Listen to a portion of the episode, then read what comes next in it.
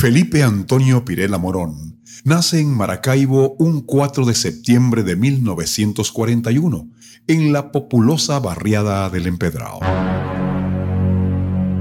Mitos, historias y leyendas, una serie donde damos a conocer situaciones que en algún momento le dieron la vuelta al mundo. Mitos, historias y leyendas. Felipe fue conocido con el seudónimo del Bolerista de América el octavo de los hijos del matrimonio entre Antonio Pirela y Lucía Morón, el primero de profesión albañil y doña Lucía de oficios del hogar. De niño mostraba interés por el canto, su madre lo apoyó siempre, ya que era aficionada de la música y de cuando en vez cantaba en fiestas familiares, también con los amigos. A los 13 años, junto a sus dos hermanos y vecinos, conforman la agrupación denominada los Happy Boys, quienes tocaban en varios salones y locales de Maracaibo. Tú que vas por la vida cantando. El futuro bolerista de América comienza a trabajar en los espacios radiales de la época y esa actividad lo catapulta a la ciudad capital para luego ir a probar suerte en un espacio de aficionados donde consigue hacerse del tercer lugar. Sufro mucho tu ausencia, no te lo niego. Pipito, como se le conocía en el ámbito familiar y amistoso, llega a convertirse en el ícono del bolero latinoamericano. Varias orquestas y compositores se animan a buscarlo para que hiciera de sus composiciones y arreglos un potencial éxito. Únicamente tú eres el todo de mi ser. Felipe casi de inmediato llega a vender un millón de discos, convirtiéndose en el primer venezolano en hacerlo. Pero por encima de sus inesperados y rápidos éxitos, la vida y sus malas decisiones le juegan una mala pasada.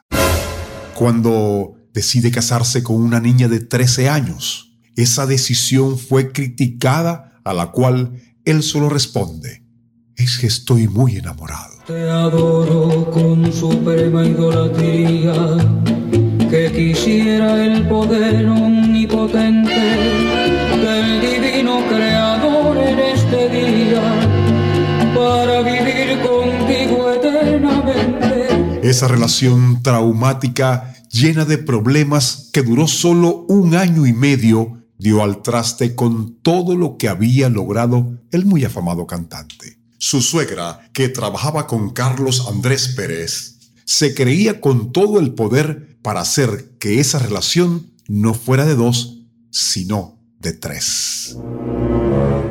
Ella jugaba un papel fundamental alegando que su hija, la esposa de Felipe, era una niña y no la podía dejar sola. Vivió con ellos y después de romper su matrimonio le hace la vida imposible al bolerista basándose en el poder que le daba trabajar al lado del famoso político.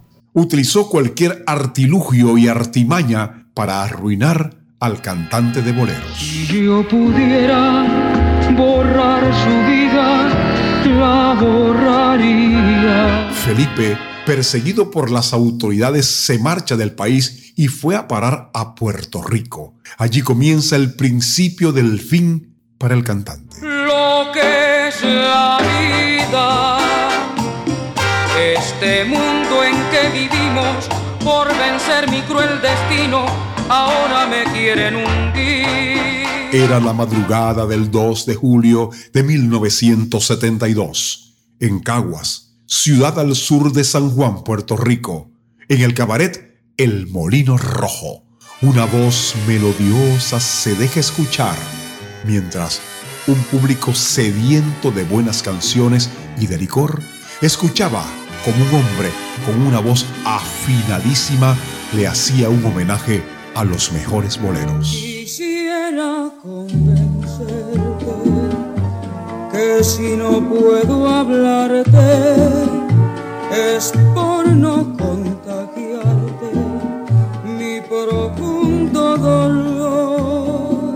Era él, Felipe Pirela, el bolerista de América, el muchacho del empedrado entonando uno de sus boleros preferidos. Todo el público del famoso nightclub entonaba las canciones del ídolo venezolano. Nadie en ese sitio donde todo era alegría, licor y aplausos se imaginaba que fuera la última noche que se escucharía la voz del bolerista de América. Sombras nada más acariciando mis manos, sombras nada más en el temblor de mi voz. Sombras nada más, el último tema, la última canción, los últimos aplausos, la última noche de su vida. La muerte, con sus dentelladas llenas de sangre, acechaba.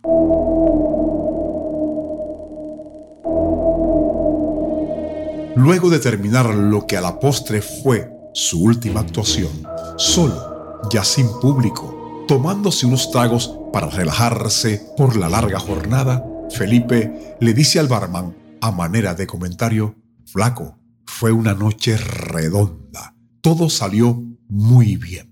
Canté como nunca. De pronto, llega a esa pequeña reunión un obscuro personaje, el cual se hacía llamar Luis Portavales, un supuesto miembro del gang de la droga. El hombre ligado a las apuestas y al juego ilegal liba algunos tragos con Felipe y de allí una discusión muy acalorada. El gángster desenfunda un arma de fuego, apunta a Felipe y se dispone a disparar. En efecto, lo hace, pero el arma se encasquilla y no detona.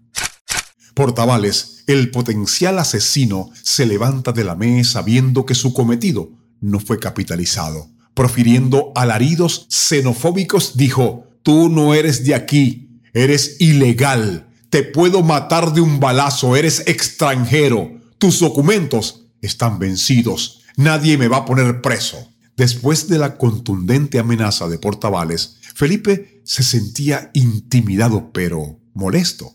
El cantante sale del recinto cabizbajo, desmoralizado, con el cansancio que deja una noche de canciones, licor y farra. Un sol fuerte, un calor abrasante. El bolerista caminaba como sin rumbo. De pronto llega a la esquina de la calle Rosa con la avenida Isla Verde un vehículo Dodge Dart, color marrón, se acerca lentamente.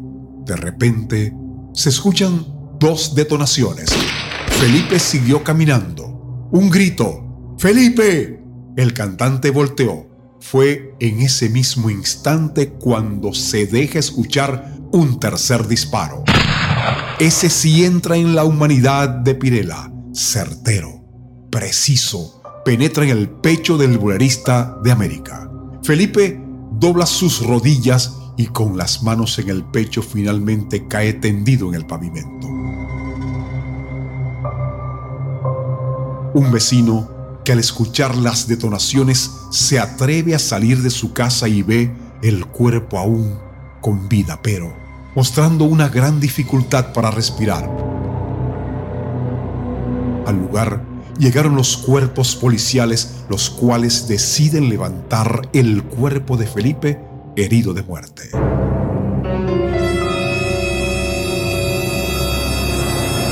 Fue llevado al hospital más cercano, donde al poco tiempo de haber ingresado, Felipe muere. La noticia inmediatamente le da la vuelta al Caribe y a Latinoamérica. El asesino fue capturado una semana después del crimen. Su nombre, Ángel Luis Posada da Medina, convicto en varias ocasiones por tráfico ilícito de drogas, porte ilegal de armas y otros tantos delitos relacionados con el juego y las apuestas. Este delincuente fue sentenciado a solo 15 años de prisión y una fianza de 25 mil dólares. En declaraciones del asesino se dejó escuchar no lo quería matar. Era mi amigo. Son las 3 con 57 minutos de la madrugada. En el Aeropuerto Internacional de la ciudad de Maracaibo llega procedente de San Juan, Puerto Rico, el cuerpo sin vida de quien fuera el bolerista de América. Y cuando mis canciones ya viejas, tendré mi camino en un pueblo lejano y allí moriré. Mitos, historias y leyendas. Una serie donde damos a conocer situaciones que en algún momento le dieron la vuelta al mundo. Guión, producción, dirección y locución, Nectario Sánchez Molero. Edición y montaje, Camilo Barrios. Ciudad Ojeda, Estado Zulia, Venezuela. Todos los derechos están reservados.